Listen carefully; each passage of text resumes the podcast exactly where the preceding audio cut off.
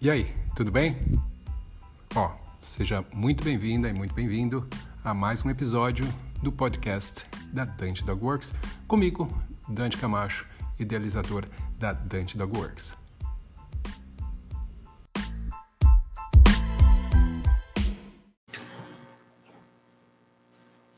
E aí, galera? Olá, boa tarde. Boa tarde, tudo bem? Sejam muito bem-vindos a mais um Educando Cães e Adestrando Pessoas, mais um vídeo, mais uma live dessa série aqui no YouTube para vocês, no canal da Dante Dog Works. E hoje eu estou aqui com a Laís. Laís Milani, que vai participar dessa live com a gente, onde a gente vai estar falando sobre eu sou dono de cachorro e agora o que é que eu faço? Mas antes de qualquer coisa, eu quero lembrar vocês que a semana do adestramento está se aproximando. Daqui a pouco vai começar a semana do adestramento. Para você que ainda não sabe o que é a semana do adestramento, bom, primeiro você pode entrar no site e ir lá e, e procurar semanadestramento.com. Mas eu vou explicar rapidinho aqui. Uma semana com aulas online, uma semana inteira com aulas online gratuitas, tá? Onde eu vou estar compartilhando com você muito conhecimento sobre adestramento e comportamento de cães. Vai fazer você, que está entrando no mundo do adestramento, já trabalha com adestramento, mudar sua perspectiva, mudar a forma com que você encara o adestramento. Tá? Vão ser três aulas, tá? Com conteúdo teórico, também conteúdo prático, tá? Onde eu vou estar mostrando exercícios para vocês, onde eu vou estar falando de diversos assuntos. Primeira aula, eu vou estar falando com você sobre os conceitos, as bases, o que você precisa saber, aquilo que é essencial para você entender sobre adestramento, sobre reforços, sobre punições, entender realmente o que, que é tudo isso e conseguir, então, dar esse primeiro passo dentro do treinamento, seja do seu cão ou do treinamento como adestrador mesmo. Segundo, eu vou falar sobre algumas das questões que são mais comuns aí, maiores os problemas mais comuns que as pessoas têm, que são a questão de boas maneiras, os comportamentos de boas maneiras dos cães, ou seja, os cães uh, andarem na guia sem puxar, não pular nas visitas. Eu falo também sobre destruição de coisas em casa. Tudo isso também vai sendo coberto aí na semana de adestramento. E depois eu vou dar uma aula completa sobre um assunto que é também bastante popular hoje em dia, que é exatamente aquela questão dos cães que um, latem para as pessoas, avançam nas pessoas na rua, avançam em cães na rua quando você está passeando. Tá? É muito comum isso acontecer. Realmente é um saco, é muito frustrante esse tipo de coisa. E a gente vai estar falando sobre isso nessa terceira aula aí da semana do adestramento. Depois, na quarta aula, a gente tem uma surpresa especial. Na verdade, são várias surpresas.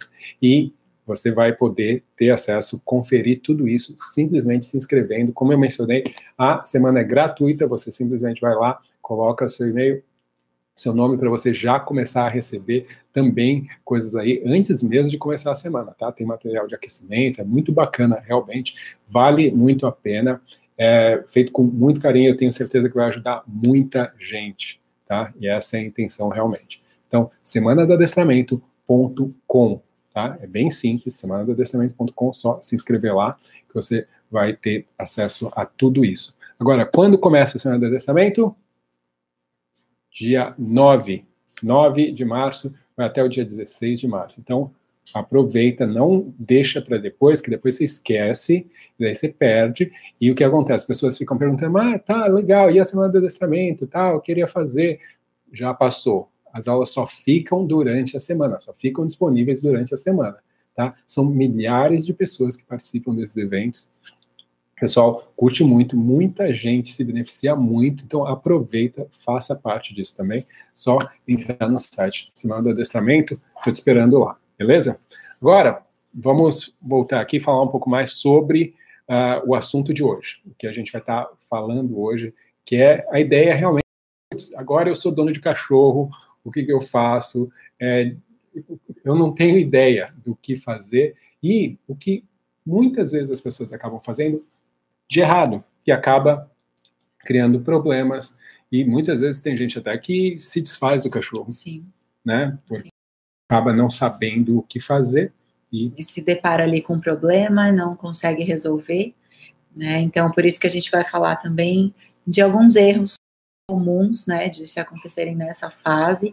Nós não vamos falar exclusivamente sobre filhotes, né, sabemos que é bastante comum, né, que essa ideia de ter um novo cão em casa, de, de se tornar um dono de cachorro, aí um tutor, né, a pessoa se vê responsável por um, um, um, um, cão, é bastante comum que sejam filhotes, né? Acho que a maioria dos casos ainda é filhotes, as pessoas têm essa preferência por pegar os cães ainda pequenos, mas tudo que a gente vai falar aqui também é aplicável para caso você pegou um cão adulto. Exatamente. Então, de repente, você adotou um cão, ou, um, sei lá, alguém da sua família não pode mais ficar com o cachorro, viajou, não sei o que, você acabou ficando com esse cão para ajudar, e esse cão agora faz parte da sua vida, faz parte da sua família, e o que é que a gente deve fazer para fazer com que esse cão se encaixe aí na sua família, que você possa ter sucesso né, com, com esse cão e, e fazer com que as coisas ocorram da melhor maneira possível. Certo? Então, vamos lá. Primeira coisa que a gente tem que pensar, a gente fez uma listinha aqui de coisas para vocês lembrarem e pensarem, tá? Porque muita gente acaba uh, no meio daquela loucura, né? Putz, eu tô com cachorro novo, tá acontecendo isso, o cachorro tá fazendo aquilo, eu não sei o que fazer. A pessoa ela fica tão desesperada, né, com tudo aquilo, tão frustrada que acaba nem pensando nas coisas do que é que pode estar tá causando Sim. tudo isso.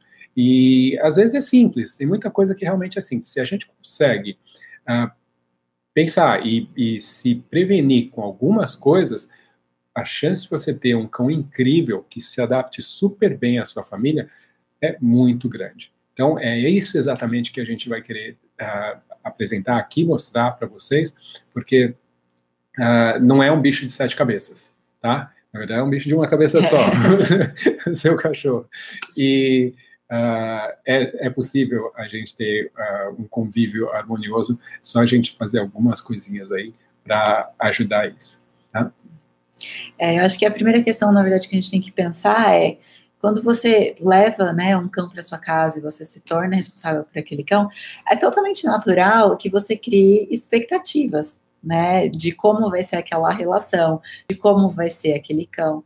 E muitas vezes essas expectativas, elas são baseadas em cães que a gente vê em filmes, em novelas, ou o cachorro do vizinho, de um amigo, né? E às vezes a gente esquece, pensando em tudo isso, a gente esquece de criar expectativas que são adequadas para a minha rotina, para o meu estilo de vida e para aquele cachorro, aquele indivíduo que está ali, que passou a morar comigo, né, naquele momento. Exatamente. Todo mundo acha que, especialmente quando se fala de raça, né? Ah, essa raça é boa para isso, então eu vou comprar esse cachorro porque daí ele é inteligente, eu não vou precisar treinar ele. Ou esse cachorro não late, então eu vou comprar esse cachorro. Ou esse cachorro é bom com criança, né, eu vou comprar esse cachorro. E acha que simplesmente pegou o cachorro e pronto, e é isso, tá, tá feito. Como se você tivesse comprado um carro, e daí esse carro, ah, ele é bom para eu. Ah, ele tem uma estabilização, não sei o que, eletrônica, então eu vou comprar isso. Beleza, todos têm, mas com cachorro não é assim.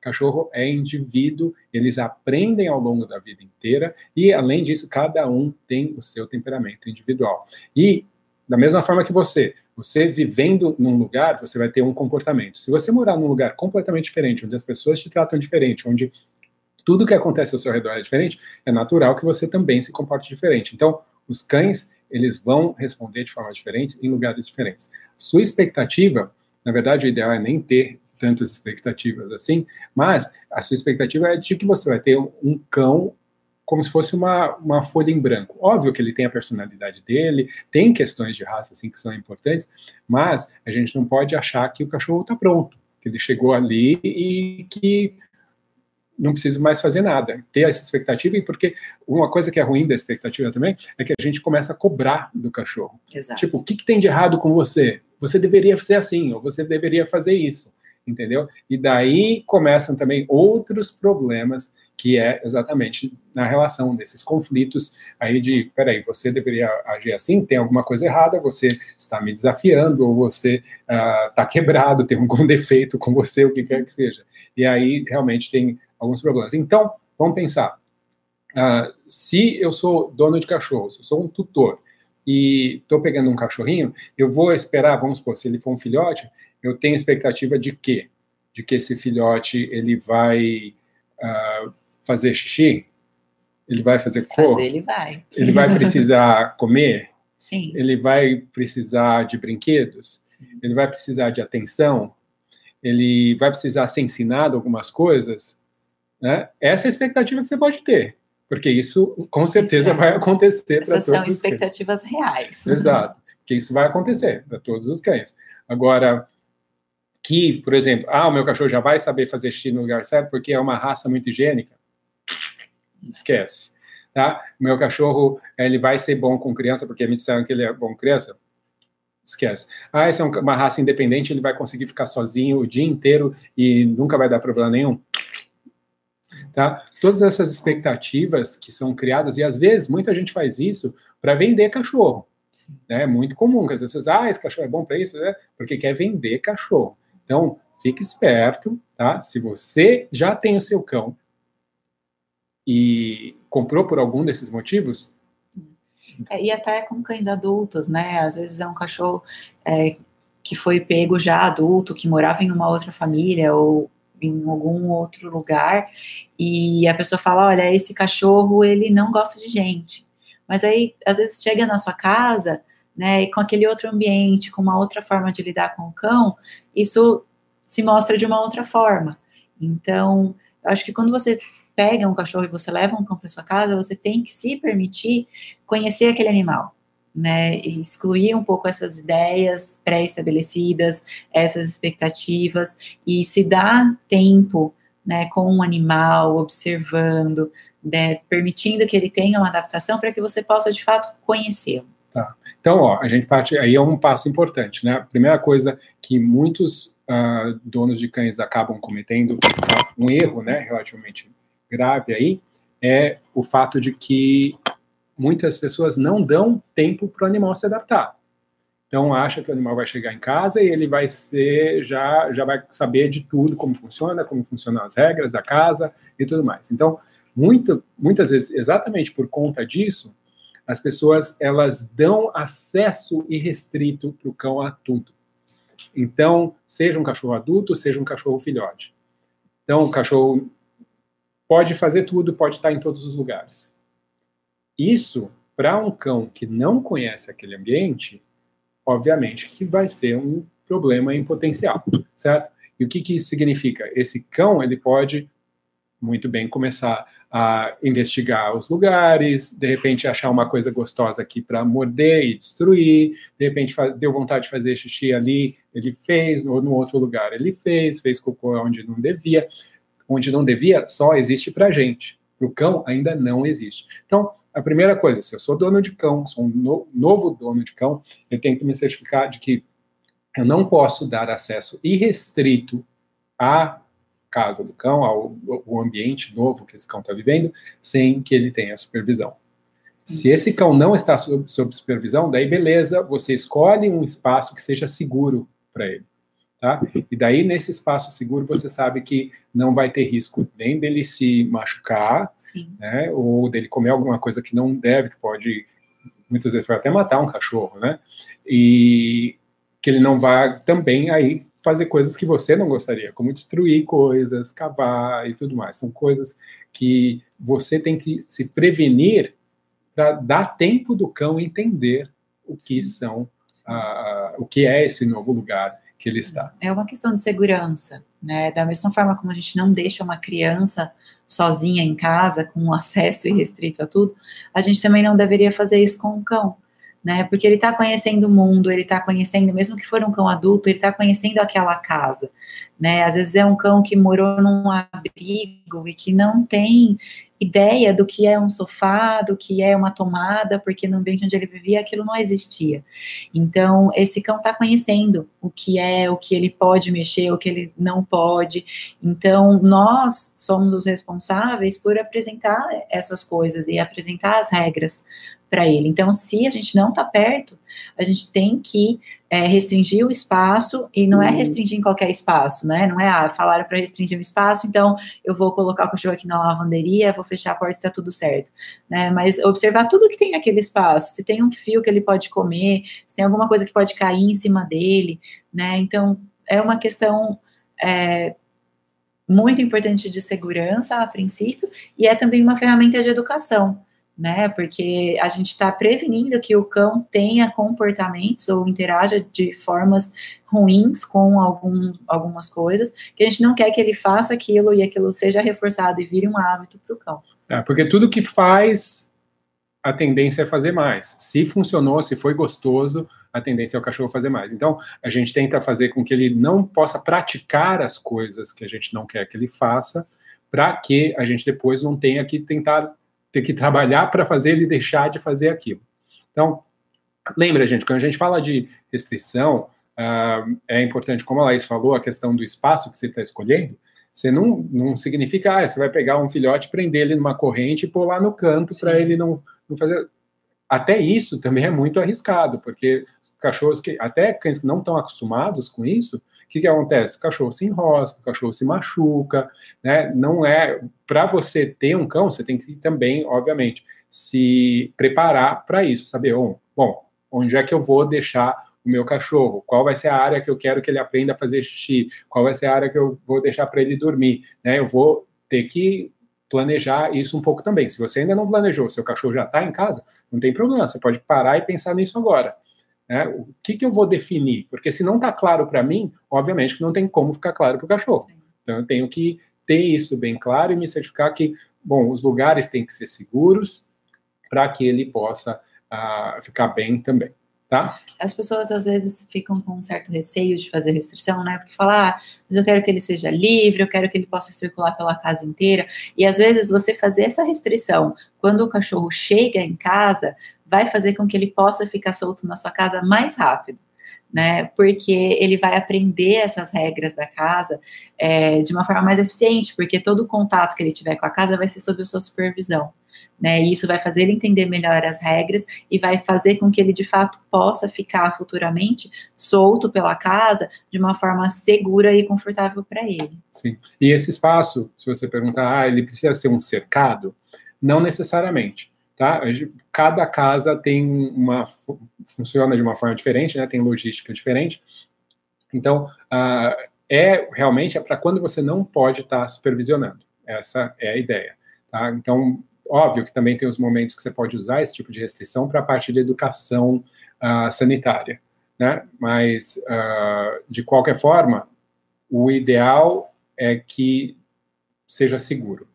Se o cachorro pode ver você ou não, se tem se é um cercadinho, se é uma portinha, aquelas que você põe, né, de tipo de bebê, né, para fechar, uh, talvez seja melhor porque você tem visão ali também do que está acontecendo ali dentro, tá? Mas aí a gente vai entrar também numa outra parte, numa outro, uma outra questão importante de quando a gente tem o cachorro que a gente vai falar um pouquinho mais para frente, que tem a ver com essa ideia de separação também, mas não precisa necessariamente ser um cercadinho exatamente, tá? E aí, qual é a próxima coisa? O que que... Um próximo erro, né, bem comum que acontece quando a gente recebe um cão, é você não ter estabelecidas regras para a interação. Né? Então, é bastante importante você entender o que é uma interação que seja prazerosa e segura, tanto para você quanto para o animal. É muito comum, principalmente com filhote, essas brincadeirinhas de mordidas, né, ou pulos, porque eles são pequenininhos, é natural que eles queiram alcançar as pessoas que estão um pouco mais para cima, né, e se a gente não estabelece regras desde o começo, é, esse cão vai praticando esses comportamentos quando ele é um filhote, e aí quando ele cresce, isso vira um problema. Então, é importante a gente estabelecer desde as primeiras interações com os filhotes, né, ou com qualquer outro cão que esteja conhecendo você e passando a interagir com você, é importante você estabelecer quais são as suas regras, né, para interações. O que é aceitável dentro de uma interação, né? E não adianta algo ser aceitável em agora e daqui 10 minutos não ser mais aceitável, uhum. né? Ser aceitável agora e daqui seis meses, quando esse cachorro tiver maior, isso não ser mais aceitável. Então a gente já pode começar desde que o cachorro chega em casa a colocar algumas regras. Sim, essa questão de ficar mudando de regra que é muito comum os donos de cães fazerem isso com filhotes especialmente. Ou às vezes até mesmo com cachorro adulto. Adota o cachorro, daí tem uma dó do cachorro porque adotou o cachorro aí deixa tudo, pode fazer tudo, daí o cachorro vai se acostumando com o ambiente e tal, a pessoa também vai se acostumando com o cachorro, vai perdendo, vai saindo daquela lua de mel, né, com o cachorro que acabou de chegar, e daí começa a encher um pouco o saco. O cachorro ficar pulando, o cachorro ficar fazendo isso, o cachorro ficar fazendo aquilo, daí começa a mudar as regras. Só que você já passou um tempão ensinando para o cachorro que aquilo era certo, que aquilo, que aquilo tudo bem. E daí, de repente, não, não quero mais. Lógico que isso vai deixar o cachorro confuso, essa confusão gera ansiedade, porque o cachorro fica, pô, tem alguma coisa errada com essa pessoa, porque ela sempre deixou isso daqui, sempre teve bom e agora não tá mais. Então, se você é um dono de cão, pensa, bom, como é que eu quero interagir com esse cachorro quando ele for adulto? Ou daqui a seis meses? Ou porque se você não fizer isso logo no começo, você vai acabar não só tendo problemas para você, mas criando também uma ansiedade maior no seu cão. Agora, isso não significa que se você não quer, por exemplo, que um filhote pule, que você vai dar bronca nesse filhote porque ele está pulando. Tá? Aí tem um porém, você tem que tomar cuidado que a questão não é você dar bronca nas coisas que você não quer que aconteça. Você dá bronca porque o filhote não está interagindo do jeito que você quer. Aí entra na parte de educação. A gente tem que mostrar para o cão, da mesma forma que a gente mostra quais são as partes da casa, que tudo bem fazer isso, o que, que pode mexer, o que, que não pode mexer. A gente também tem que mostrar o que é que a gente quer que o cachorro faça. Então, em vez de eu pegar o filhote e dar uma bronca porque ele está pulando, eu mostro para o filhote: olha, eu interajo dessa forma. Você põe as quatro patinhas no chão, eu me abaixo, eu faço carinho em você certo? Ou interajo com você através de um brinquedo, em vez de você ficar mordendo minha mão ou mordendo minhas calças, certo? Eu vou mostrar para o filhote o que é que eu quero que ele faça, ao invés de ficar falando para ele não faz isso, não faz isso, não faz isso, não faz isso, tá? Eu só dizer o que eu não quero que ele faça, não vai ensinar para ele o que ele pode fazer. E daí você vai ficar brigando com esse cachorro o tempo inteiro e ele ali, coitado, sem saber. Tá bom, eu não posso fazer isso, mas o que é que eu posso fazer? E é lógico, todo cachorro ele vai querer te cumprimentar. Todo cachorro vai precisar morder alguma coisa, mastigar, cachorro precisa de, disso, eles adoram. Então, eu tenho que prover essas coisas de uma forma que seja bacana, que não vá trazer problemas para mim também. Eu acho que esse, na verdade, é um uso é, mais adequado das expectativas, né? Então, é você criar expectativas do que você quer que seja a sua relação com aquele cão, para você saber quais são os comportamentos que você tem que ensinar. Né? Então, aí sim as expectativas vão trabalhar a favor da educação daquele cão. Né? Você conseguir delimitar exatamente o que você quer que aquele cão faça e trabalhar ensinando o que você quer que ele faça e não né, punindo o cachorro ou, é, enfim, achando formas de dar bronca por ele estar fazendo errado. Se ele está fazendo errado, é porque ele não sabe o que é certo para ele fazer naquela situação. Então, o foco tem que ser sempre em ensinar o que é certo, o que é esperado que aquele cão faça naquela situação. E aí eu vou acrescentar um outro item aqui dos erros comuns, que você já começou a entrar nesse assunto, que a gente tinha esquecido de colocar aqui. Eu acho que um erro bastante comum é as pessoas não entenderem é, os comportamentos que são naturais ah, e sim. ficarem brigando né, com comportamentos que são naturais. É, tem coisas que não adianta a gente brigar. Né? Cachorro faz coisas de cachorro, e é por isso que eles são cachorros e por isso que a gente gosta deles. Exatamente. Então, acho que entender o que são essas cachorrices, né, e conseguir dar vazão para elas de uma forma adequada, suprir essas necessidades de uma forma adequada, para você não ter que ficar né, batendo aí com a cabeça na parede. Tá. Então, realmente, a questão de são, são a questão das necessidades básicas.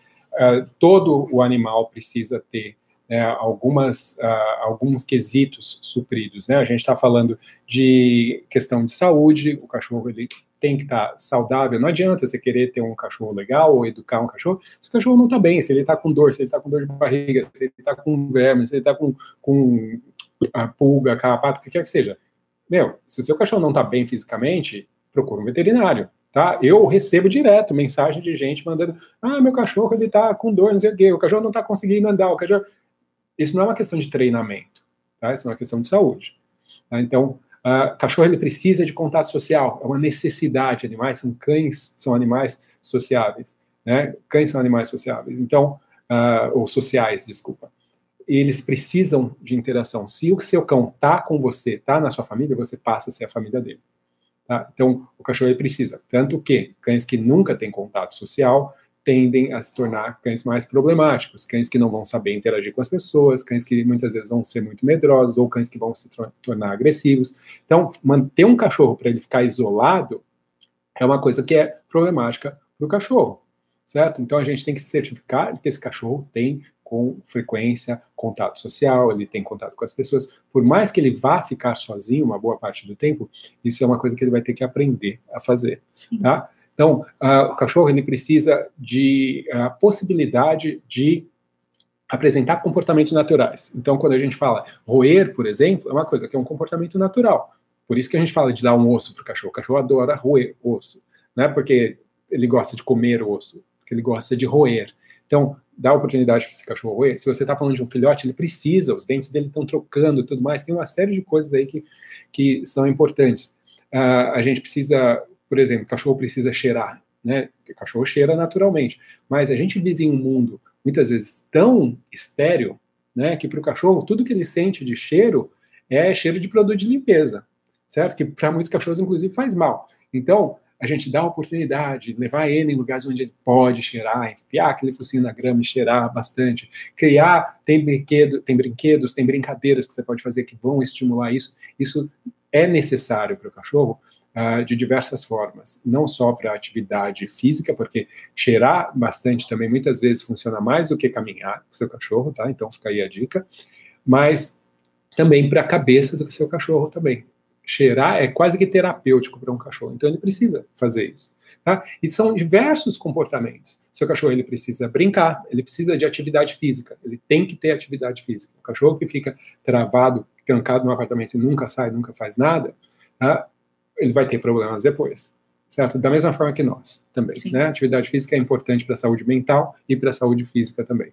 Uh, esse cão ele precisa ter estimulação cognitiva, então ele tem que aprender a pensar, ele precisa aprender coisas, você precisa ensinar para ele a sentar, a vir, a esperar, a buscar uma bolinha, a soltar um brinquedo quando você pede, a pegar um brinquedo quando você pede. Tudo isso são coisas que são muito importantes para a cabeça do seu cachorro, para ele se manter são também, porque ele não está vivendo na rua, certo? Muita gente, ah, não precisa, que cachorro tem que ser natural, tem que viver do jeito que eles vivem. Bom, tudo bem, então não ponha ele dentro de casa. Na hora que você coloca um cachorro de casa que você limita o mundo dele, então você tem que passar a dar para ele alternativas para que ele se mantenha saudável mentalmente. Senão, você vai acabar tendo uh, problemas também. Certo? É, só aproveitando o gancho que vi que tem um comentário aqui, ó.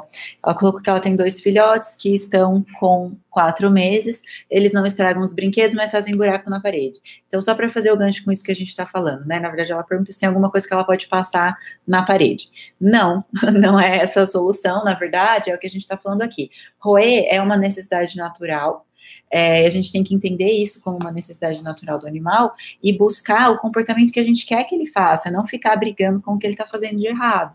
Então, o que é que você quer? Que o cachorro roa o brinquedo? Então, a gente vai trabalhar construindo o interesse do cachorro no brinquedo né? Seja tendo brinquedos que sejam mais adequados para roer, estimulando, interagindo com eles através dos brinquedos. Então, é essa chavinha que eu falo que a gente tem que mudar, né? De parar de olhar o que o cachorro está fazendo errado e pensar o que eu quero que ele faça, principalmente quando a gente está falando de comportamentos naturais da espécie, né? Porque eles precisam expressar aquele tipo de comportamento. Se eu só falar para ele, olha, não faz aqui, ele pode procurar em outro lugar errado para fazer, que pode ser ainda pior do que o lugar que ele já está fazendo. Sim. Tá? Então, uh, são filhotes, né? Então isso é muito comum, é muito normal. Uh, eu acredito que a mudança, procurar brinquedos mais apropriados, talvez seja Sim. a questão. Tem várias opções. Mas a, provavelmente aquela textura ali é o que está fazendo com que, se fosse cão adulto, talvez pudesse ter outra questão até médica envolvida, mas um, como é filhote, né? É, e isso faz parte de entender comportamento natural, Sim. né? Porque é comum quando você tem um cachorro e você vai comprar um brinquedo, você vai nos brinquedos que são mais atrativos para você né? É. Naquela pelúcia fofinha, naquele que tem uma cor diferente. Mas é importante você entender o que, que vai ser legal para o cachorro. Né? Eles naturalmente vão buscar coisas mais duras para roer. Então tem que buscar opções assim que sejam mais seguras ou que tenham cheiros mais atrativos para eles, mesmo que para a gente não seja é, tão mais, atrativo. É muita gente vai, vai, preferir uma pelúcia do que uma orelha de porco defumada. É, é mais bonitinha a pelúcia. Mas provavelmente o cachorro vai gostar mais daquela orelha de porco. Então, uh, tem que realmente procurar aí uh, o que os cães vão preferir. E daí é uma questão de testar também, né? É um processo aí de estar tá conhecendo o, o, seu cachorro. Tá? A próxima coisa próxima que a gente ia falar. É um outro erro comum é não ter uma rotina estabelecida. Sim, sim. Então. E aí a gente fala de rotina de alimentação, de passeio, de treinos, de brincadeira, enfim, é, para um animal ter uma boa adaptação dentro daquela família, ele vai ter que se adaptar ao dia a dia daquela família, né? Entender que qual é o momento que ele vai ficar sozinho, qual é o momento que ele vai ter interação, qual é o momento que vocês vão, vão sair de casa, né? O cão se adaptando a isso, ele consegue ter uma previsibilidade e ficar mais tranquilo dentro de tudo que vai acontecer no dia dele. Sim, então a questão da previsibilidade é algo que ajuda muito os cães, né? Mas uh, a questão da rotina vai te facilitar no treinamento geral, né? Na educação geral do seu cão. Quando você consegue antecipar o que, que o cachorro vai fazer, você também consegue antecipar as suas reações, as suas ações, a sua preparação para conseguir ajudar esse cão. Um, quando a gente fala da questão de, de criar coisas que sejam interessantes para o cão, para satisfazer algumas das necessidades básicas dele. Ah, uma pessoa perguntou sobre a questão de odores, né? Eu posso ter odores de outros animais para o meu cachorro cheirar? Sim, isso é uma coisa que a gente faz aqui na Let's Dog, que é trazer odores, a gente às vezes pega uma toalha, passa num animal diferente, para trazer aqui os cachorros sentir, nossa, que cheiro diferente. O simples fato de ser algo diferente é uma estimulação que já é Sim. é boa do cão. Pode ser que o seu cachorro nunca vai ver esse bicho na vida dele, né? Mas uh, o fato da, da, de ser diferente, uh, essa estimulação pode fazer bem, pode ser algo que uh, estimula, faz o cachorro se sentir mais curioso naquele momento, que também é, é algo bom cognitivamente falando, pensando para a cabeça do cachorro. Tá? A questão da rotina, então, é algo aí que a gente fecha, né? É, é, e estabelecer uma rotina também vai te ajudar a questão de educação do cão em relação a xixi e Sim. cocô, né, no lugar certo, vai ajudar em relação à educação do cão a, os momentos de ficar sozinho e conseguir ficar tranquilo sozinho, né, de agitação, de interação, né, de forma muito agitada com pessoas. Então, se ele começa a entender né, que dentro do dia dele vai ter a hora de cada coisa, né, e que ele vai ter essas necessidades satisfeitas, vou bater no microfone, é, passa a ficar mais fácil para ele fazer essas atividades nos momentos delimitados. Né, e entender que se é um cão que veio de um outro local, esse cão pode já ter uma outra rotina que você precisa aos poucos ir adaptando a sua rotina, né, dentro da sua casa, dentro da sua vida. Sim, então, por exemplo, cães que precisam fazer as necessidades, você precisa ensinar eles. É muito difícil você conseguir prever quando o cachorro faz as necessidades se ele come a qualquer hora. Então, por exemplo, ter uma organização do horário que o cachorro come vai te ajudar a conseguir prever também quando é mais provável que ele faça as necessidades. Se você tem uma previsão melhor, você consegue então limitar. Opa, eu vou deixar o meu cão no espaço onde ele deve fazer, ou pelo menos mais perto de onde eu quero que ele faça, nesse horário, porque é o horário mais provável dele fazer as necessidades. Então aumenta a chance do cachorro acertar, você pode parabenizar o seu cachorro e ele não está praticando a coisa errada, fazer as coisas no lugar errado.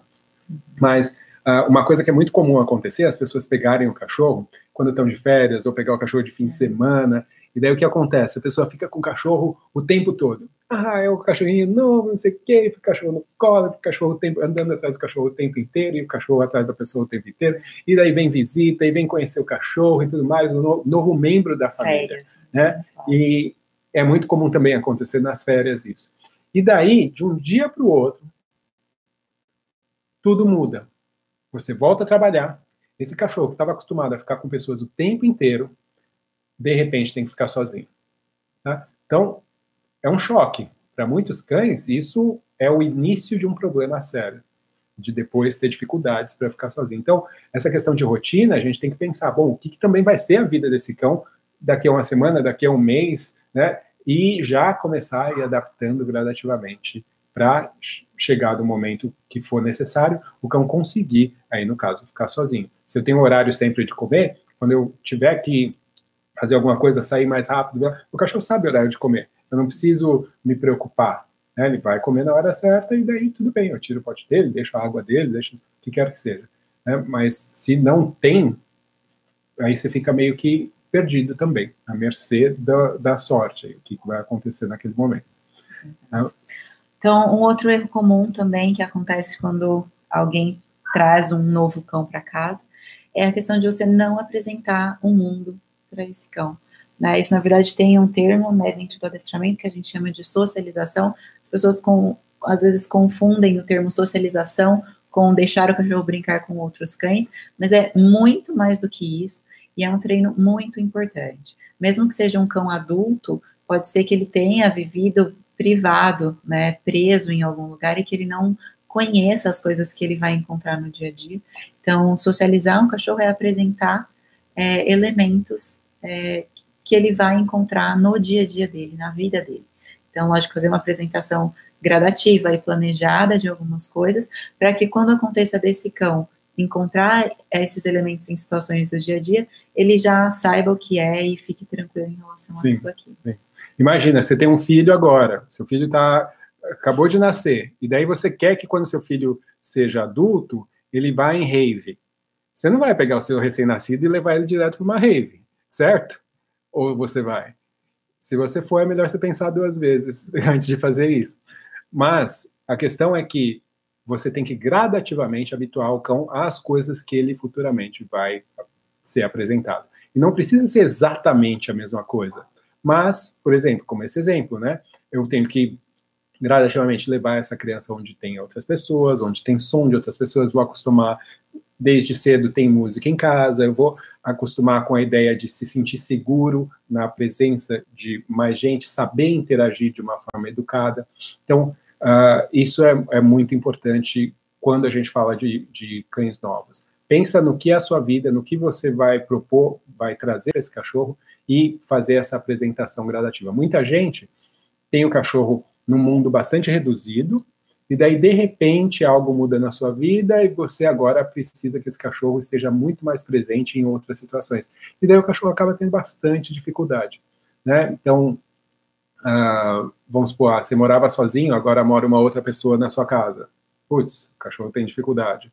Ou uh, você não tinha filho, agora você tem filho. Putz, aquela dificuldade. Né? Então, se você tem um cachorro, você pretende ter filhos, então, quando seu cão é filhote, leva ele, tá, ó, tem uma, um parquinho ali, um monte de criança brincando, vai lá, não fica perto das crianças, do lado das crianças, mas fica nas redondezas, deixa ele ouvir o barulho, brinca com ele enquanto isso, essas crianças estão brincando, estão correndo, gritando de um lado para o outro, brinca com ele, faz associações positivas. Né? Se você mora num, num lugar, numa cidade, onde tem muito trânsito, tudo mais, então gradativamente, leva esse cachorro, se ele é pequenininho ainda, não tem as vacinas, leva ele no colo, dá um passeio de carro com ele, brinca dentro da, da, do seu quintal, onde ele ainda não tenha que ficar lidando com aquele caminhão de lixo passando do lado dele enquanto ele está no meio do passeio, né? Gradativamente faz ele acostumando com essas coisas, para que depois você não tenha problema, tá? Se você tem um cachorro que você pegou adulto, que já tem problemas, o processo também é muito similar. Talvez tenha que ser um pouquinho mais lento, tá? mas é muito similar. É gradativamente fazer com que o animal se habitue com essas coisas novas, com esse novo mundo que você está apresentando para ele, e dar o tempo para ele conseguir se acostumar com isso. Tá? Ah, é que como em alguns casos, pessoas também. Se a pessoa tem algum trauma, ela tem um medo muito forte de alguma coisa, você não muda isso do dia para a noite e só porque você quer, né? Seria muito fácil se fosse assim. A Laís é psicóloga também, além de adestradora, ela, nossa, ficaria rica se ela né? pudesse falar, eu quero que vocês parem de ter medo disso e funcionasse. Mas não é bem assim. a gente tem que ajudar esses cães no caso deles serem adultos. Alguns filhotes também são mais tímidos. Então, a gente tem que sempre respeitar isso também nesse, nesses cães durante esse período de socialização. Mas lembra, socializar é aprender a conviver de uma maneira natural. Não é ficar super feliz porque eu vi uma pessoa e ir lá e pular a pessoa. Não é ficar super alucinado porque eu vi um cachorro, ah, eu quero brincar com todos os cachorros. Tá? A gente não pode fazer isso. Eu não posso sair na rua, ver uma pessoa passando e falar, ah, eu quero te abraçar porque eu gostei muito de você. Eu vou tomar uma porrada na cara, né? Vão chamar a polícia para mim, certo? E com cães, a gente acha lindo quando isso acontece, mas a gente tem que se perguntar se isso realmente é apropriado e se o outro cão sempre vai achar isso adequado, certo? Se o outro dono do cão também vai achar isso adequado e se isso não pode eventualmente gerar um problema, tá? que muitas vezes gera. Tá? Já te digo, tem mais de 20 anos de treinando cachorro, já tive mais, sei lá, de quantos cachorros nesses 20 anos, mais de 15 cães eu já tive nesses 20 anos. Então, uh, realmente, um dos problemas grandes com a questão da socialização é isso, a pessoa querer colocar as expectativas dela de como o cachorro, porque ela acha que o cachorro tem que ser uh, selvagem, tem que fazer tudo do jeito natural, mas isso não é natural, tá, gente? Se vocês forem ver cachorros que vivem soltos na rua, vocês veem que eles não agem do mesmo jeito que esses cães estão presos na guia. Tá? Então, tem que repensar aqui o que, que é natural ou o que, que é loucura que a gente realmente está acabando criando nesses cães. Tá? Ah, bom, então um outro erro comum, né, que acontece quando cães vêm para nossa casa, é a gente não passar tempo de qualidade com esse cão, né, brincando e treinando. Isso, infelizmente, ainda existe muito, acho que está mudando, né, é, cães que ficam presos no quintal e que vê a pessoa uma vez por dia na hora que vai lá colocar comida, mas às vezes também pessoas que trabalham o dia todo fora chega em casa cansado e não tem tempo para estar com o um animal, né? Eu sempre falo, tem esse mito, né, de que ah, é, eu preciso de uma casa grande para ter cachorro, eu preciso ter quintal para ter cachorro. Eu sempre falo, não é espaço. O que você precisa para ter cachorro é tempo. Se você tiver tempo para estar com esse cachorro, né, para estar com ele, brincar, treinar, passear, fazer qualquer coisa, você vai conseguir satisfazer as necessidades desse cão, independente do tamanho do espaço que vocês vivam porque eu posso morar num apartamento de 40 metros quadrados e sair todos os dias com meu cão, várias vezes por dia, e sair para caminhar, e sair para brincar. Se ele precisa de atividade física, né, se isso é algo que é importante fazer, eu posso fazer isso. Né? Mas é isso, eu preciso de tempo para conseguir fazer isso. Então, uh, interagir, fazer com que esse cão realmente seja membro da família, é, é muito engraçado isso, porque as pessoas ainda falam que o cachorro é o melhor amigo do homem, né? Cachorro é melhor amigo do homem. Eu não quero ser melhor amigo de uma pessoa que me deixa trancada ou, ou presa num lugar ou presa numa corrente, isolada e não fala comigo. E a questão é que o que a gente tem que fazer é pensar que a gente não pode mentir para nós mesmos, então. Se você quer ter um cachorro porque o propósito de você ter um cachorro é esse, beleza, então você assume que é esse o propósito e lida com as consequências disso. Certo? Agora, querer que o cachorro seja o cachorro da margarina lá, que você vê com a família, e você não dá para ele a oportunidade para ele fazer parte da sua família de uma forma ah, justa, né, que o cachorro participe, que ele seja educado, porque também não é só, ah, ele pode ficar com a gente. Não, esse cachorro, da mesma forma que você educa um filho, para que ele possa ser um membro uh, aceitável na sociedade, você precisa educar o cachorro. Então, uh, isso é, é, algo que, infelizmente, ainda as pessoas, porque é uma questão cultural também, né, que, que envolve aí, mas, uh, e, e, é difícil você mudar isso, mas, então, as nossas expectativas também têm que ser diferentes. Eu não posso exigir de alguém que seja alguma coisa sem eu dar condições para que seja, tá? E aí, isso também vai, vai ter uma questão importante aí, que eu vou citar só por cima, que nem está lá na nossa lista, erro grande, muito grande de quem é dono de cachorro de primeira viagem, ou até não, que, que já teve outros cães, mas que está pegando cachorro, é comprar o cachorro da moda. Pegar o cachorro porque é a raça que você viu, que não sei o que, que é bonitinha, blá, blá, blá. Ou o cachorro que você ouviu dizer porque ele é hipoalergênico, então... Ele é esperto. o que ele é esperto. Meu, conheça a raça que você está buscando. O que, que isso significa? Não é só conhecer estética, não é ir lá no site e ver, ah, ele tem que ter tantos centímetros, o pelo dele tem que ser não sei o que. Não. A melhor forma de você conhecer é você entrar em grupos do Facebook específicos da raça, conversar com gente que tem daquele cachorro. Tá? Uma coisa super comum, por exemplo, hoje você vê uma raça muito popular, é um Border Collie, hoje é super popular. Aí entra lá nos grupos para você ver o quanto que tem para doação. Quanto que eu recebo de mensagem de gente, ah, você não quer olha, cara, eu sei que você tem collie, vai ver que você gosta, né? Por quê? Porque as pessoas compram, elas ouvem dizer que é legal, não sei o quê, e, mas não sabem realmente o que estão comprando, né? E, ou adquirem de qualquer que seja a forma. Então, a, nós ainda, como sociedade no Brasil, temos uma, uma, uma admiração, uma fissura por uma, essa questão de raças ainda, né? O complexo de vira-lata, ele é não só para a gente como povo, mas também em relação ao que nós temos, né? As pessoas, você vê que em abrigos é muito difícil ter cachorro de raça. Se tiver um, é adotado rapidinho, porque as pessoas têm raças como status. Mas lembra que é uma responsabilidade, que você vai viver com esse cachorro entre 10 e 15 anos, tá? Então, conheça mais um pouco sobre essa raça, conheça principalmente não só a questão de temperamento, mas também questões de saúde, porque muitos cães significam um custo muito alto a sua vida inteira, tá? E isso é algo que você tem que levar em consideração também. Então, agora que você é dono de cachorro, se você já está com cachorro em casa, vai lá atrás, começa a pesquisar um pouco, estudar um pouquinho mais sobre a sua condição, sobre o seu cachorro, sobre o espaço que você tem, sobre o tempo que você tem, para ver se isso vai ser, vai funcionar ou se você vai ter que fazer alguma adaptação para melhorar isso aí. Tá? É, queria adicionar ainda alguma, algumas, algumas observações aqui nesse nessa questão de, do tempo de qualidade, né, de passar tempo de qualidade, de como é comum hoje os cães passarem muito tempo sozinho, né. Isso, na verdade, lembra o primeiro erro que a gente falou, né, a questão de ter uma limitação de espaço, de ter uma restrição de espaço, isso, na verdade, é uma ferramenta de treino para momentos curtos, né, quando a gente fala de restrição de espaço, não é que para o cachorro passar metade do dia lá preso porque você não tem tempo de estar com ele.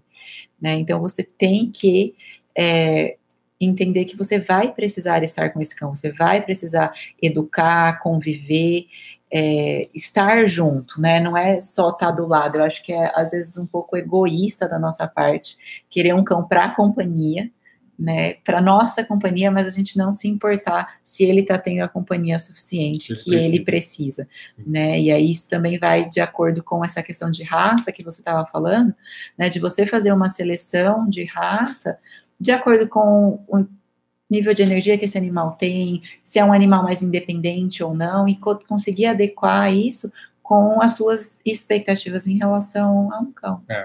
Gente, se você é dono de cão, cuidado para não ser dono de cão duas vezes, porque tem muita gente que compra um segundo cão para ser o pet do seu primeiro cão, porque não tem tempo para ficar com o seu cão, é. daí vai, ah, eu vou comprar um pet para ele, para ele poder se entreter. No fim das contas, além de você correr risco, né, porque não nada garante que eles se dá bem. Uh, outro dia mesmo, estava falando com a minha sogra, ela falou, ah, é a veterinária, eu estava com uma cachorra que era bem velhinha, a veterinária falou para eu comprar um filhote para animar ela, né? Você vê que beleza. Uh, óbvio que a cachorra velhinha odiou, porque a filhote, muita energia, ficava enchendo o saco dela. Ficava... Então, a gente tem que pensar bem se realmente é, é, serve os propósitos aí, se tem um segundo cachorro, porque também significa uh, o dobro de muita coisa. Né, o dobro de trabalho, o dobro de atenção, o dobro de cocô que você vai ter que pegar, tem um monte, um monte de coisas aí que a gente tem que lembrar. Para vocês que estão assistindo e estão perguntando, pô, eu tenho dificuldade de treinar meu cachorro, não sei como fazer. Eu falei aqui logo no começo, vou repetir agora. Entra no site semanadadestramento.com, tá? daqui a pouco, acho que na que dia hoje, dia 3, então na semana que vem vai começar a semana do adestramento, tá? Vai ser uma semana inteira com aulas gratuitas sobre adestramento e comportamento de cães que vão te ajudar a enxergar o adestramento de uma forma diferente e conseguir ensinar diversas coisas para os seus cães, tá? Se você tem problema para passear, se tem problema com o seu cachorro que pula nas visitas, se tem o cachorro que destrói coisas, se você tem esse tipo de problema, vai, assiste, se inscreve, porque você vai ter lá aulas que vão estar explicando exatamente por que, que isso acontece, o que, que a gente pode fazer para melhorar isso, sem precisar ficar dando bronca no seu cachorro. Você vai entender mais sobre os conceitos do adestramento, o que, que significa quando uma pessoa fala cachorro aprende de um jeito aprende de outro, o que, que é uma punição, o que, que é uma recompensa para um cão. Entender, inclusive, cães que têm problemas de né, andar na guia na rua e ficar latindo para os outros, ficar avançando nos outros cachorros, tudo isso também. Então, vai lá, semana do adestramento.com, bem simples, se inscreve, você já vai conseguir, vai receber já a confirmação. E na semana que vem já vai começar a semana do adestramento. Se, se você está interessado em melhorar o comportamento do seu cão e aprender mais sobre adestramento, tá? melhorar você como profissional também, se você já trabalha com isso, com adestramento, com, a, com cães no geral, você não pode perder. Semana do adestramento.com. Tá? Ah, então, voltando à questão de passar tempo de qualidade com o seu cão, que eu ainda não terminei de falar sobre esse assunto. É, você não passar tempo com o seu cão, você não educar, não brincar, não estar tá junto, pode é, gerar uma série de problemas de comportamento também, né? Porque quando você tá com seu cão, quando você convive com ele, você tá junto, tá supervisionando, tá interagindo, você tá educando. Né? O cachorro ele aprende em todas as experiências que ele passa. Se você não está junto nas experiências que esse cão passa, ele simplesmente vai aprender sozinho o que ele bem entender, né? E aí ele pode aprender a roer coisas que ele não pode roer, é, latir quando ele não deveria latir, fazer xixi onde ele bem entender. Então você estar com o seu cão é também você garantir que ele vai estar tá entendendo as regras daquele ambiente que ele está, as regras da interação com você. Sim, sim. Um, uma das coisas que eu também vejo que é muito comum e as pessoas acabam tendo problema. Se você é veterinário e está assistindo isso, você deve saber exatamente o que eu estou falando. Que é cães que têm dificuldades de se deixar tocar, se deixar ser manuseado. Né? E isso acontece, pode ter diversos motivos. Né? Óbvio que se um cachorro está uh, ah, com dor, é óbvio que ele vai ter dificuldade de se deixar ser tocado. Da mesma forma que nós, né? Tem diversas reações na nossa cabeça e até físicas que falam, não, não mexe aqui, e a gente se torna defensivo. Mas muitos cães, eles aprendem a temer o toque.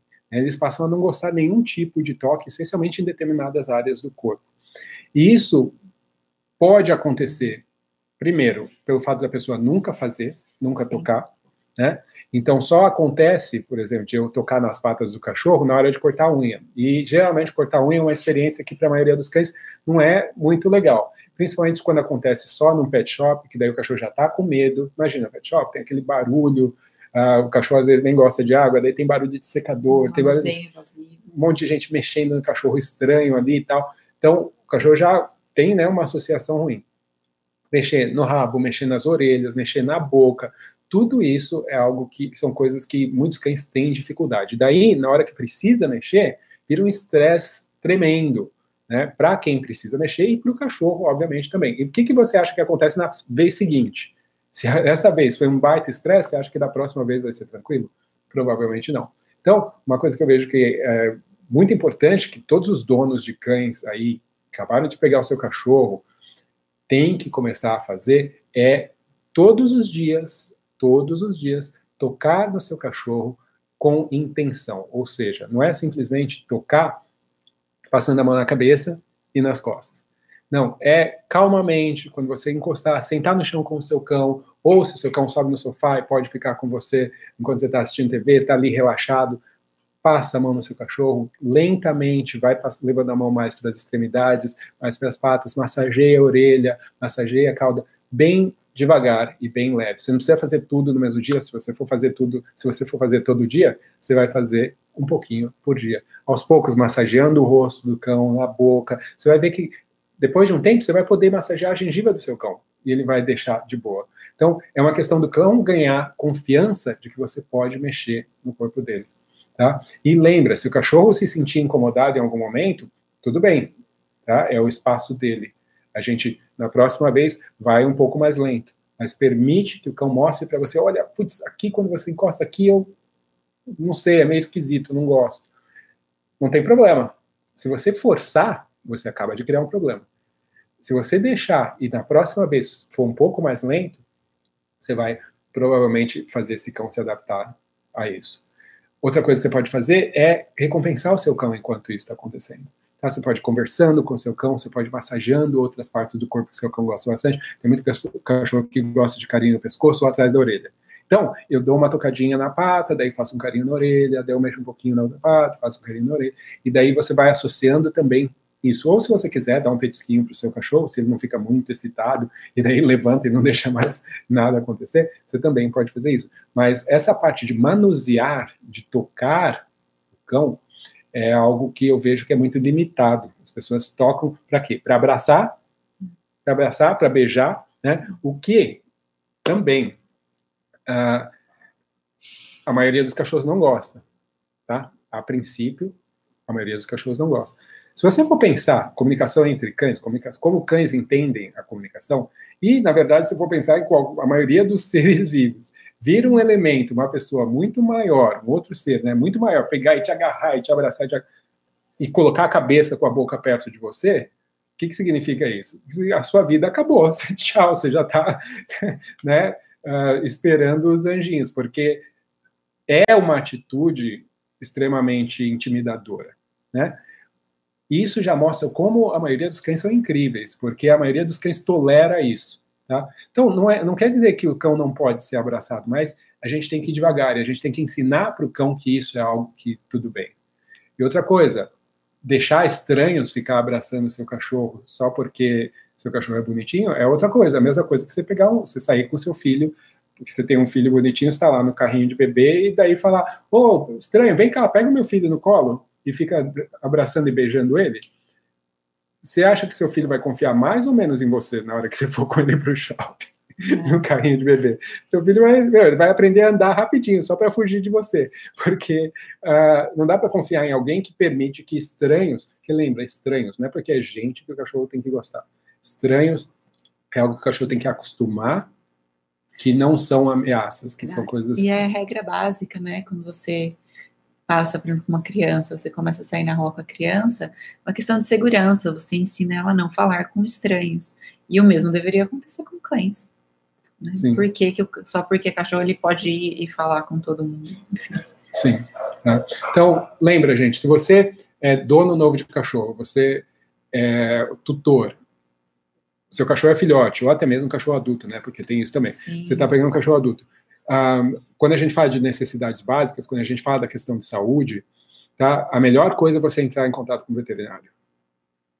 Fala com o veterinário, vê as coisas que seu cachorro vai precisar, de vermifugação, de vacinação e tudo mais, tá? Porque uh, não busque uh, conselho uh, na internet, porque existem profissionais especializados para isso e que só eles, na verdade, podem fazer isso. Né? Te dar conselho veterinário e te ajudar a prescrever, vacinar, essas coisas.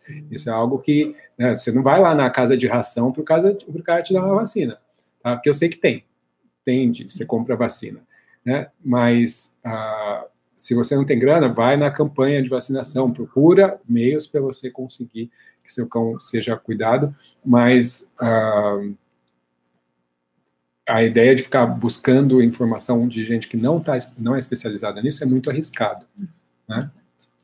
É, e só para finalizar, então, essa questão de manuseio, uma expectativa que a gente pode ter é que todo cão vai precisar de cuidados médicos.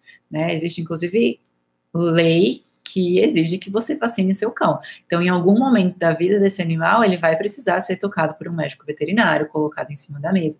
Então, é importante você fazer esse treino, né, do cão entender que tudo bem ele ser tocado, ele ser manuseado em diferentes partes do corpo, para que ele possa é, lidar com isso de uma forma tranquila, para que ele não se sinta ameaçado quando isso acontecer. Essa é uma expectativa que existe e é uma expectativa real, então a gente tem que preparar o cão para lidar previne, com ela. Já se previne. Ah, fechando agora, prometo. Tá? tem uma coisa que me deixa louco, e na verdade não me deixa só eu louco, deixa os outros cães também loucos. Que é o quê? Pessoas que pegam cachorro. Eu sou um dono novo de cachorro, daí eu vi o cara lá na TV, eu vi alguém falando que eu tenho que me impor e mostrar para o cachorro quem é que é o líder aqui, quem é que manda nessa casa, tá? E daí o que, que a pessoa faz? Ah, o cachorro tem que esperar na hora de comer, eu faço ele esperar, e daí eu ponho a comida dele lá, ele só pode comer na hora que Beleza, legal. Aí ele não pode uh, passar na porta na minha frente e tal. Beleza, tal. Agora, essas coisas, essas duas coisas que eu falei, na verdade, até certo ponto, são inofensivas. Na verdade, ensinar o cachorro a esperar para receber comida é até legal, faz bem para o cachorro aprender a se controlar e tudo mais. Esperar o cachorro, o cachorro tem que esperar você sair para passar, uh, é uma questão de segurança mesmo, que pode ser bastante útil. Então, Uh, mas isso não necessariamente está dizendo para o cão que você é o chefe, tá? Isso é, tem uma distância bem grande, não é tão simples assim você mostrar para o seu cachorro que você é alguém que ele deve seguir, que ele pode confiar. Mas uma coisa que eu vou falar para você, para não fazer, porque pode gerar um problema muito grande, é uma vez que seu cachorro tem um, um recurso de comida, como por exemplo um osso ou a comida dele mesmo, você ficar tentando tirar dele. Tá? Isso é uma das coisas que mais gera problema. Tá? Muitas vezes já desde o criador, criador que tem filhotes disputando muito a mesma fonte de recursos de alimento, muitas vezes já começa a estimular uma coisa que é natural, né, a questão de proteger os seus próprios recursos, isso é natural, mas já começa a estimular isso, a potencializar isso muito cedo, e daí o que acontece? Toda vez que alguém se aproxima da comida, o cachorro já começa a mostrar né, uma atitude defensiva. E daí o que acontece? Se você ficar mexendo, né? Imagina, a mesma coisa que você ir no restaurante, você está morrendo de fome, você pede para o garçom entregar a comida lá no seu, na, na, mesa, o garçom põe lá, aí você começa a comer, você está lá, opa, felizão, porque você está com maior fome, e daí o garçom passa e tira a comida do seu, da sua frente. Primeiro, você não vai entender nada, você vai falar, meu, está louco? O que, que aconteceu? Será que teve algum problema? Daí o cara vem e traz o, o pote de novo, o seu prato de novo. E daí você, opa, beleza, então eu vou continuar comendo. Daí o cara vem tira de novo. Na próxima vez que o cara vier tirar, você já vai cobrir o seu prato, você não vai deixar tirar. Você está louco, né? Essa daqui é a minha comida. Para os cães é a mesma coisa. Né? Não faz sentido ficar tirando e, e devolvendo algo que você já deu para o animal, tá? Então, isso só vai fazer o cachorro ficar com mais receio quando você se aproxima. Então, se você tem um filhotinho e ele não apresenta nenhum problema, ótimo. Você pode ficar ali do lado enquanto ele está comendo, você pode dar mais comida para ele, inclusive, quando você está ali do lado. Você pode colocar comida no chão em volta do pote, ou algumas guloseimas diferentes da sua mão mesmo. Você pode fazer carinho nele se ele está confortável ótimo, não tem problema nenhum, mas ficar tirando e colocando, isso é algo que vai gerar problemas sérios para você, tá? E daí é uma coisa que é, aí criança não pode passar perto, o cachorro corre, começa a correr o risco de morder as pessoas, e aí as pessoas se sentem ofendidas. É, eu te adotei, você tem que deixar eu fazer o que eu quiser, mexer. Daí, óbvio que o cachorro não faz sentido na cabeça dele isso, né? Então, uh, e porque as pessoas se sentem ofendidas, né? Então, porque, pô, eu tô te dando essa comida e você ficar tentando me morder, a, gente tem que entender, cachorro nunca vai deixar de ser cachorro, certo? E a gente tem que trabalhar para conseguir fazer com que eles achem a nossa presença algo bom e que eles possam confiar, tá? Eu tenho cinco cachorros morando em casa, se eles estão comendo, eu posso tirar a comida deles, porque eles não têm medo de que isso vai ficar acontecendo o tempo inteiro, certo? Não é que você nunca vai poder mexer no seu cachorro se ele está comendo alguma coisa do chão que não deve, não o que eu estou falando é que se você ficar fazendo e praticando isso, você vai estimular uma coisa que não é realmente aquilo que você quer. Tá? Você vai fazer o cachorro confiar menos em você do que mais em você. você vai acabar ensinando o cachorro, na verdade, a ficar bravo com você toda vez que você Passa chega perto. perto dele ele está comendo. Exato. Mas eu acho que não só essa questão da comida, mas eu acho que é, tem muita coisa ruim né, que é divulgada na televisão, que é divulgada na internet. Então, sempre fazer essa reflexão, né, do que você vai de fato aplicar com seu cão é, e não aplicar nada que possa machucar o cão, né, que possa colocar o cão em perigo ou que possa prejudicar a relação de vocês. Né, o adestramento hoje ele está bastante evoluído, o treinamento de cães está bastante evoluído e a gente não precisa usar intimidação física, a gente não precisa machucar um animal para que ele nos obedeça. Então, eu acho que um bom parâmetro, né, é você não fazer nada com o seu cão que você não faria com uma criança. Né? Ou que você fosse ser preso se você fizesse. Ou que você fosse ser preso se você fizesse, exato. Hum. É, então, sempre ter essa análise quando você for consumir qualquer conteúdo que é colocado na internet, porque qualquer um pode falar qualquer coisa, né, até em programas de televisão. Exato. Isso é uma coisa que é bastante importante. Quando a gente pensa em metodologia de treinamento, que é algo que você tem que buscar, se você tem um cão, você está educando ele, querendo ou não, né, sempre lembra que existem técnicas muito mais modernas, e tem gente que vai falar, ah, mas isso não funciona. Lógico que não vai funcionar se você não souber o que você está fazendo, certo? Como tudo, tá? Eu posso pegar um manual aqui e vai estar tá explicando para mim exatamente como fazer uma cirurgia de transplante de coração. Você acha que eu vou conseguir fazer?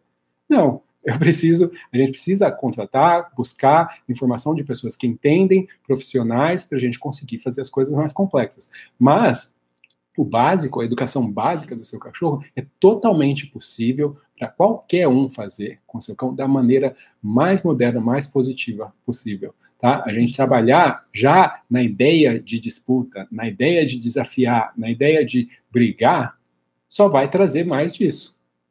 Certo? Então, é, pensa que, como eu falei nova, anteriormente, né? Você tem um cachorro para quê? É, ele é realmente é para ser o melhor amigo, é para ser um membro da sua família, é para trazer alegria para vocês viverem bem, ou para você ficar a vida inteira disputando com o seu cachorro quem é que vai sair primeiro na porta, quem é que vai comer primeiro hoje, quem é que vai, porque eu estou tentando, eu tenho que te mostrar que você está é, tá abaixo de mim o tempo inteiro. Pô, isso não é forma de se relacionar com alguém. Eu não preciso disso para ter um cão que me respeite e que me ouve. Tá? Isso é, a gente tem que deixar bem claro, porque ainda é muito comum, né, no, na, no geral, né, nas, mas hoje em dia nas mídias sociais, as pessoas ficarem pregando essa ideia de que você tem que controlar e você tem que dominar. Tá? E isso, ah, como eu falei, são mais de 20 anos aí observando, trabalhando e sendo testemunha de relacionamentos que foram ah, danificados, destruídos e que depois as pessoas vêm procurar para tentar ajudar. Né? O que aparece de gente que passou por um adestrador, que o adestrador mandou fazer umas coisas tão absurdas, né? E daí a pessoa, óbvio, não tem, não dá certo, a pessoa começa a ter mais problema, e daí depois vem atrás tentando consertar. Mas muitas vezes a relação ela fica tão danificada que fica muito difícil você realmente conseguir voltar a ter um, um relacionamento bom com o cão. Então, vamos prestar atenção, se você está começando, você é dono de cão agora, você é um tutor novo, pensa nisso. Se você tiver dúvidas, não tem problema. A gente tem Instagram, você entra em contato, a gente está sempre fazendo lives, consome conteúdo que você sabe que está prezando pelo bem-estar das pessoas e dos seus cães. Não simplesmente buscando o resultado imediato, porque eu quero que seja assim. Tá? Isso ah, tem um custo, e muitas vezes é um custo alto demais. E se você está tendo dificuldades com o seu cão, né, se consumir o conteúdo, o conteúdo não está sendo suficiente para que você consiga de fato ajudar seu animal, busca um profissional capacitado para isso. Isso é muito importante. É, e existe também, né, um, uma questão de que é importante você mesmo que você busque um profissional, você tá presente, você se envolver, né? Porque o cachorro ele aprende em toda a experiência, então ele não vai aprender só naquela hora que o profissional tá lá. É a mesma coisa que eu ir numa nutricionista e falar, olha, eu tô pagando para você, é, por favor, eu quero emagrecer e não mudar a minha alimentação. Então, quando você contrata um, um adestrador, é, ele vai te ajudar, ele vai te passar orientações, mas o cachorro tá convivendo com você o dia inteiro né, 24 horas. Então, tem algumas coisas que vão ter que mudar na sua relação, algumas tarefas que você vai ter que fazer também. Mesmo em formatos de treinamento, onde o cachorro passa um tempo com o adestrador, depois ele, a ideia é que ele volte e passe um tempo com você de novo. Você tem que saber o que fazer, como manter todo esse aprendizado, né, que foi ensinado aí para o seu cão. É, não, não adianta a gente querer mudança se a gente não quer mudar de nenhuma forma também, tá? Mas a mudança ela não precisa ser dolorida. Ela pode, ela é simplesmente mudança. Quando a gente sabe o que a gente quer e como fazer, é sempre mais fácil, tá? Um, mas, de qualquer forma, você pode simplesmente, aí, ó, semana que vem, começando dia 9 de março, semana do adestramento, você já vai ter várias dicas, especialmente essa primeira aula tá muito legal, onde eu falo sobre os conceitos essenciais do adestramento. Isso já vai dar uma clareada bem grande na cabeça de muita gente em relação a como lidar com seus cães, como os cães aprendem. Isso, acho que, para mim, ver isso e ter o feedback das pessoas já é algo que uh, me satisfaz muitíssimo. Tá? É, inclusive, a gente consegue ver aqui algumas das perguntas, só para dar um feedback para vocês. A gente acabou respondendo algumas coisas que tem a ver com essa live que a gente está fazendo aqui. É, tem muitas perguntas que foram colocadas aí é, que serão respondidas nas aulas da Semana do Adestramento, então se inscrevam e acompanhem. E tem algumas outras perguntas aí também que já foram temas de outras lives. O Dante faz live aqui toda terça-feira no YouTube, então procurem as outras lives que vai ajudar com algumas perguntas que foram feitas aí. E tem algumas perguntas aí que cabem a veterinários, não é a nossa especialidade, então a gente não vai entrar nesse assunto. Mas fazendo um resumo aqui, né? Vamos finalizar, porque a gente falou aqui por uma hora e dez, tem bastante informação. É, eu acho que uma coisa essencial, né, que qualquer tutor, qualquer dono de cão, qualquer pessoa que conviva com o animal, ou seja responsável por animal, tem que entender, é que os cães, eles estão aprendendo o tempo todo, em toda experiência. E que você, como responsável por aquele animal, você tem que estar ciente disso para você conseguir direcionar isso para os aprendizados que vão ser úteis para aquele cão, para a vida daquele cão, para a convivência de vocês. Então, né, mudar aquela chavinha que eu, que eu falei, pensa o que é que você gostaria que o seu cão estivesse fazendo naquela situação. Né? Então, ajuda ele a chegar nesse comportamento que você quer que ele faça, para que ele consiga de fato aprender e chegar em algum lugar, em vez de ficar aí é, brigando com coisas erradas que ele possa estar fazendo. É, é só essa, essa mudança, esse paradigma. Tá? Eu sei que não é fácil, não é que você vai pensar, ah, eu vou mudar tudo e você vai saber tudo o que fazer na hora de uma hora para outra. Não é assim. Mas você tem que estar disposto a perceber. Olhar por esse outro ângulo. Exato. É, um, é simplesmente um ângulo diferente. É. é uma forma de você ver. Em vez de eu pensar, bom, eu quero parar isso, é eu pensar, eu quero começar o quê? Eu quero que eu quero que esteja acontecendo nesse momento, tá? E acho que é, é, a fórmula aí para a gente conseguir melhores relacionamentos, cães mais bem treinados, ter mais uh, controle das situações, mais confiança em estar com os nossos cães. Isso eu acho que é, é a forma da gente chegar nisso, tá? Então, bom, então a gente falou um resuminho geral. A gente falou sobre restrição de espaço para quando você não tem tempo de estar com um cão. A gente falou sobre estabelecer algumas regras básicas dentro da interação que você tem com o cão. Consistência. Né? Exato. A gente falou sobre rotina, a gente falou sobre comportamentos naturais da espécie, a gente falou sobre socialização, né, que é você apresentar o um mundo para o cão, a gente falou sobre dar tempo para o animal se adaptar, é, falamos sobre passar tempo de qualidade, estar com o cão, sobre ensinar o cachorro a estar sozinho, sobre ensinar a questão do manuseio e sobre ter um filtro quando você vê conteúdo na internet e na televisão e não fazer nada com o seu cão que possa ser prejudicial para ele ou que possa ser prejudicial para a sua relação com ele. Se você sentir, se você não se sentir bem, se alguém falar para você fazer alguma coisa, você falar, putz, tem certeza que vai não faça. Se o seu instinto está te falando que aquilo pode ser ruim para o seu cão, não faça. Procure uma segunda opinião. Beleza? Gente, mais uma vez, agradeço a vocês, agradeço a Laís por ter participado dessa live aqui conosco. E toda terça-feira, às três horas da tarde, educando cães e adestrando pessoas. A gente está aqui na live do YouTube. Você que ainda não segue ou não está inscrito no canal, faça-me o favor, vai lá, ó, tem um botão ali escrito inscreva-se, você aperta o botão e do lado vai ter também um sininho. Daí você vai lá e aperta esse sininho também Daí você vai ser notificado de todas as vezes que tem coisa aqui na, no YouTube, conteúdo novo. A gente tem não só as lives, tem outros conteúdos que estão sendo adicionados também com frequência. Eu estou também nas redes sociais, no Facebook e também no Instagram, uh, Dante Dogworks. É só buscar lá que você também vai ter um monte de conteúdo. Beleza?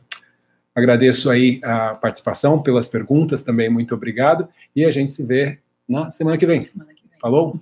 Até mais, gente. Tchau, tchau. tchau. Gente.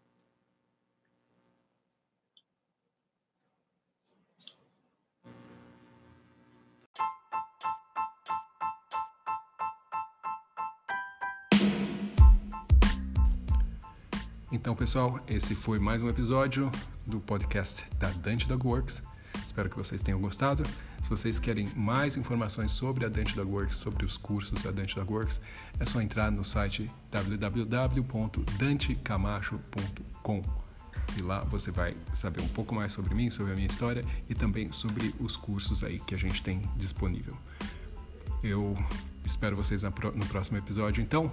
Até mais, um abraço.